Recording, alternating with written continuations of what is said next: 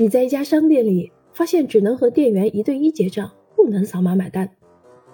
你刚走进电梯里，迎面走进来了一位没讲过话却常常碰面的邻居。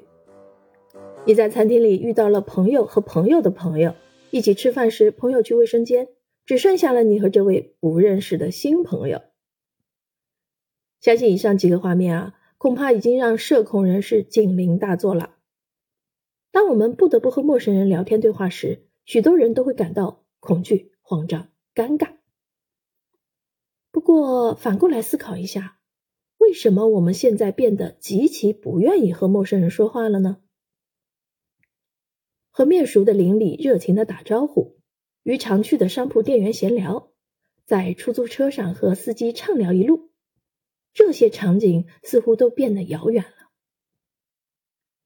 不和陌生人交谈的理由可以立刻总结出许多，比如陌生人可能存在威胁，人们不愿意浪费时间闲谈，无法信任陌生人等等。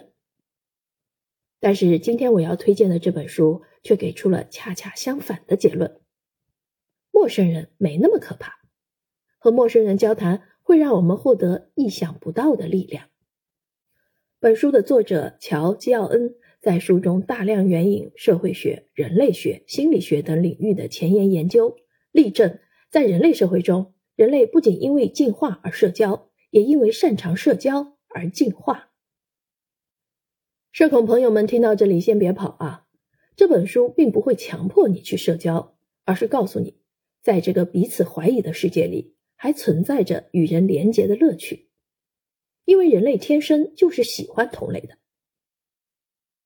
二零一八年，发生了一件有趣的新闻：英国任命了第一位孤独大臣。这位高级官员负责政策引导，以修复破裂的社会关系，增强社会凝聚力。起因是英国的一项研究发现，五分之一的英国人经常甚至总是感到孤独。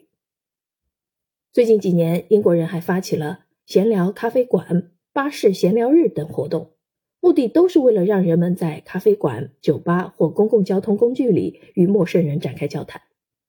而参与了的英国人大多表示感觉好极了。为什么会如此呢？为什么人们明明对社交感到焦虑、恐惧，却仍旧能够在与陌生人交谈时获得愉悦呢？